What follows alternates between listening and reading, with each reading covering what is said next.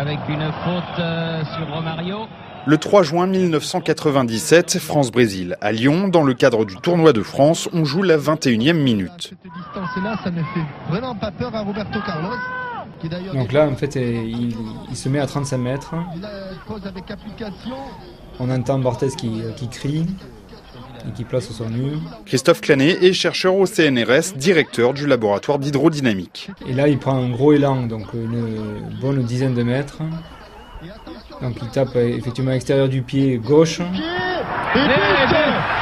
Et la, la surprise, c'est que euh, ben, Barthez ne bouge pas du tout.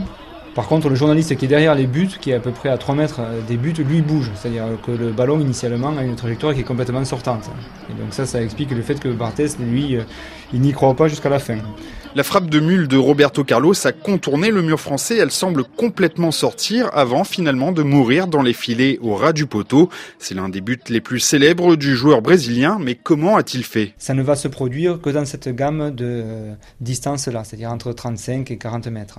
Donc la rotation, mais quand on la mesure, on voit que c'est aux alentours de 14 euh, tours par seconde. Donc effectivement, c'est une rotation importante. Le ballon lui-même part à 38 mètres par seconde dans ce coup franc euh, spécifique.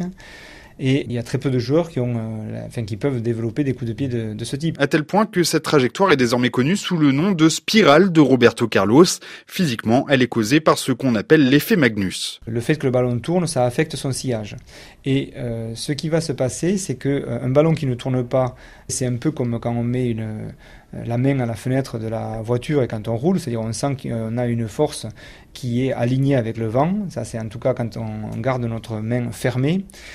Dès qu'on ouvre la main, on voit qu'on a une force qui n'est pas forcément alignée avec le vent et qui peut être vers le haut, vers le bas, suivant l'inclinaison qu'on donne dans la main.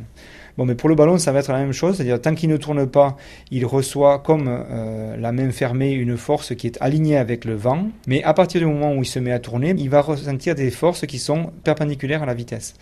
Donc dans le cas de l'extérieur du pied gauche euh, de Roberto Carlos, ben, ces forces-là, elles vont avoir tendance à faire revenir le ballon vers la gauche, c'est-à-dire vers le but de euh, Fabien Barthez. Fabien Barthez euh, qui ne s'en est toujours pas remis. Alors la prochaine fois que vous enroulerez une frappe en lucarne, ayez une petite pensée pour Heinrich Magnus, ce physicien allemand qui a décrit en premier cette trajectoire si particulière.